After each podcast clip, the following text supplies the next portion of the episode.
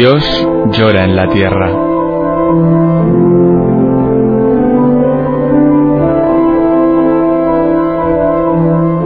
Un libro en el que Berenfried van Straten, el padre Tocino, fundador de Ayuda a la Iglesia Necesitada, recoge su experiencia cara a cara con el dolor, la miseria, el hambre y la opresión, a lo largo de toda la geografía del planeta. Dios llora en la tierra, en el montaje y la narración de Roberto Jiménez Silva.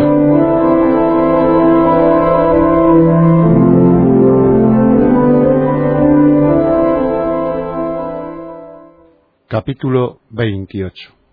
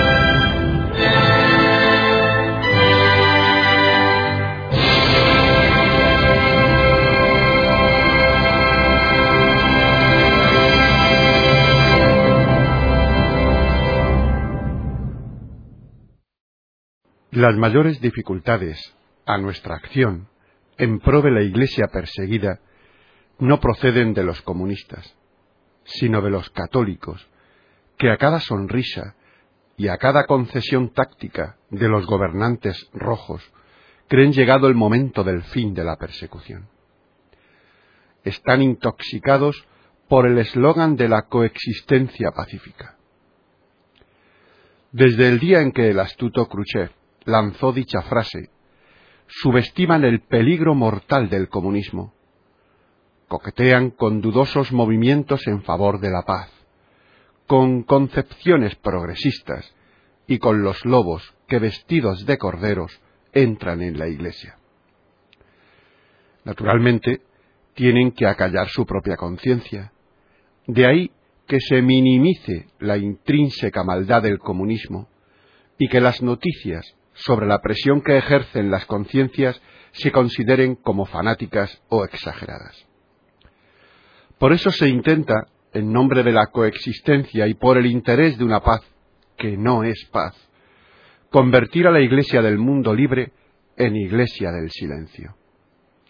Se trata, además, con todo celo, de propagar la teoría de que el comunismo ha evolucionado y cambiado.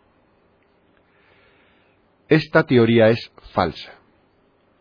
No es cierto que los comunistas convencidos quieran hacer las paces con Dios y estén dispuestos a concederle libertad a la Iglesia. Están en un error los que afirman que la situación de la Iglesia perseguida en los países gobernados por los comunistas ha mejorado. En Yugoslavia o en Checoslovaquia, países en los que, en efecto, ha mejorado temporalmente la situación de la Iglesia, no se puede o no se podía hablar de un auténtico gobierno comunista. Por ello, Moscú hace todo cuanto puede por restaurar en estos países las condiciones anteriores. En los países comunistas obedientes a Rusia nada ha cambiado. La libertad de enseñanza religiosa se ve todavía obstaculizada no se han abolido los controles para averiguar quién va a la Iglesia, ni las medidas punitivas con respecto a los católicos practicantes. La separación entre la Iglesia y el Estado es una farsa. Prosigue la injerencia del partido y del gobierno en la esfera de la dirección y de la jurisdicción puramente eclesiásticas. No se permite o se reduce al mínimo la formación de nuevos sacerdotes. Los padres no tienen derecho a educar a sus hijos como desean. Se ejerce sobre ellos una presión despiadada para que eduquen a sus hijos en el ateísmo. La vergüenza de los curas marioneta y de los prelados colaboracionistas no da señal de decrecer. En esta persecución de la Iglesia no se trata de los litros de sangre que puedan verterse, sino del sistemático estrangulamiento de todos los órganos esenciales de la Iglesia y de la total eliminación de cualquier forma de religión.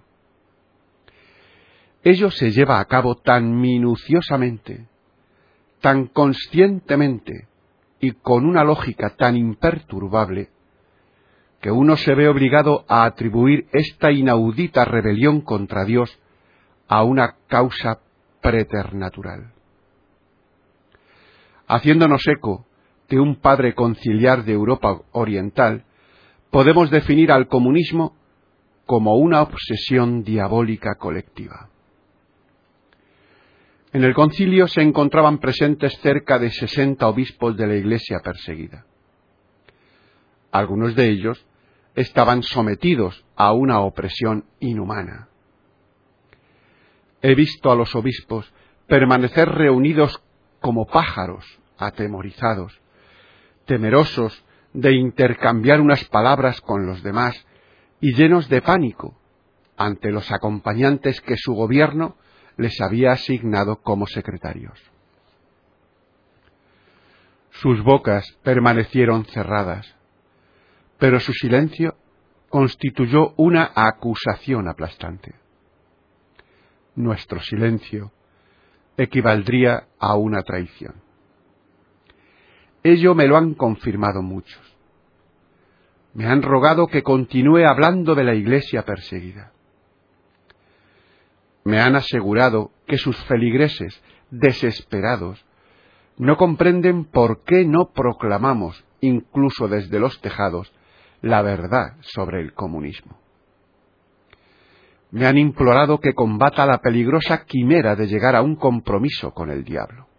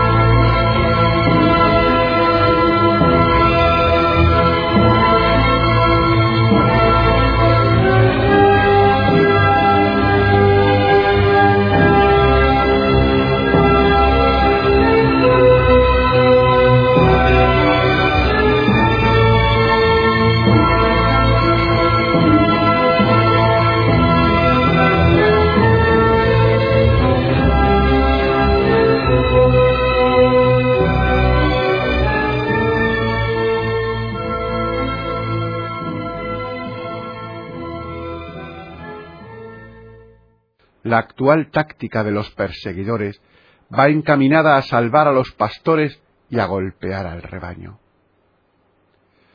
Los cardenales Liszt, Beran, el obispo Suber, Monseñor Menges y algunos otros han sido puestos en libertad y enviados a Occidente. Pero la liberación de estos obispos no constituye una prueba de la libertad de la Iglesia. Mientras se les prohíba volver a sus diócesis y tengan que vivir exiliados, su libertad será un fraude comunista y la Iglesia continuará tan sometida como en el pasado. Sin duda, es posible que los comunistas tengan sus razones para ejercer una política moderada con respecto a la Iglesia. Sería irresponsable excluir esta posibilidad. Pero sería igualmente irresponsable olvidar alegremente 52 años de iniquidad comunista para tratar con ellos como interlocutores normales. Puesto que han engañado una y otra vez a los negociadores eclesiásticos, nos vemos obligados a juzgarles por sus obras y no por sus palabras. Y sus acciones apuntan todavía y en idéntica medida a un total aniquilamiento de la Iglesia. Mientras la situación no se modifique de modo ostensible, la Iglesia no podrá llegar a un acuerdo con Moscú sin perder al mismo tiempo la confianza de los oprimidos y la confianza de los oprimidos vale más que un modus vivendi con los opresores. Esto nos lo enseña la experiencia del siglo XIX.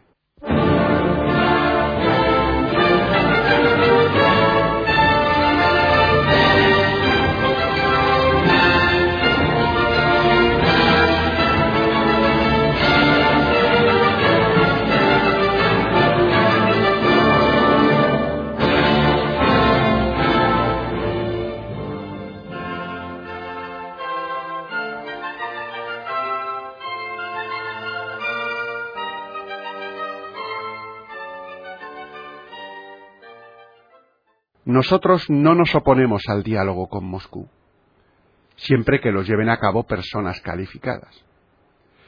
Pero sería falso por nuestra parte preparar tal coloquio silenciando la persecución de la Iglesia. Sería como apuñalar por la espalda a nuestros hermanos. Solamente la verdad nos hará libres. Esta verdad emerge entre otras cosas, de la historia de la Iglesia ortodoxa en la Unión Soviética. Es la historia de una Iglesia que sucesivamente ha sido golpeada, engañada, encarcelada, escarnecida y supeditada al comunismo. Después de que innumerables fieles, sacerdotes y obispos sellaron con la propia sangre su fidelidad a Cristo, se encontró a alguien más débil dispuesto a hacer concesiones. Fue el primero de los prelados convertidos en siervo del comunismo. Honró a Stalin como al sabio guía que el propio Dios había puesto a la cabeza del pueblo ruso. Realizó colectas para adquirir aviones y tanques con destino al ejército rojo. Guardó silencio sobre las persecuciones mientras los lobos comunistas descuartizaban a sus propias ovejas. Les ayudó a exterminar a la Iglesia uniata de Ucrania. Y mientras los pueblos eslavos de Europa Oriental gemían bajo el terror soviético, escribió en una carta pastoral El Vaticano es el centro del fascismo y de la conjura internacional contra los pueblos eslavos es uno de los instigadores de dos guerras imperialistas y desempeña ahora un activo papel en el intento de desencadenar una nueva guerra contra la democracia mundial. Ulteriores manifestaciones suyas nos hacen presumir que el recientemente fallecido patriarca Alexis, que por lo demás fue condenado explícitamente por Pío XII, escribió tales acusaciones difamatorias más por debilidad que por maldad. Sin embargo, en las relaciones con él y con sus colaboradores cabe exigir la mayor prudencia. Estos cómplices del comunismo han contribuido a atar más a la Iglesia rusa al Estado que cuanto lo estuviera en tiempo de los zares. Es un error considerarles jefes indiscutibles de la ortodoxia. La verdadera Iglesia ortodoxa, que permanece fiel a Cristo, no los reconoce como tales. Rechaza todo compromiso con el ateísmo y sufre persecución en los campos para deportados de Siberia. Sus sacerdotes son encarcelados, degradados al rango de obreros auxiliares o viven como nómadas de Dios. En vez de condecoraciones comunistas, soportan los ultrajes y la humillación del varón de dolores. Y se han replegado en santa ilegalidad. Pese a que, en los últimos años, se han cerrado millares de iglesias y casi todos los seminarios, en la Unión Soviética la verdadera Iglesia ortodoxa sigue viviendo, santa y espiritualizada, en las catacumbas. Tiene más derecho a nuestra consideración y a nuestra simpatía que los prelados vendidos a Moscú, que se llaman a sí mismos portavoces oficiales de la ortodoxia. No somos antiecuménicos pero nuestra labor ecuménica consiste en la ayuda fraternal que desde hace muchos años ofrecemos a los ortodoxos perseguidos y en nuestra oración por los ortodoxos colaboracionistas a fin de que Dios pueda curarles su ceguera.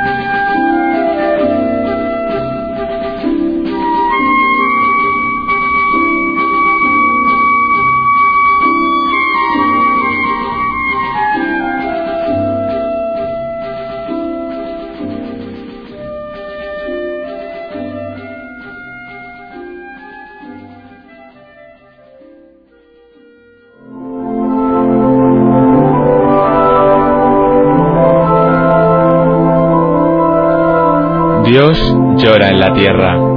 En el montaje y la narración de Roberto Jiménez Silva. Dios llora en la tierra. Si has escuchado estas palabras, no te quedes indiferente. ¿Hay algo que puedas hacer?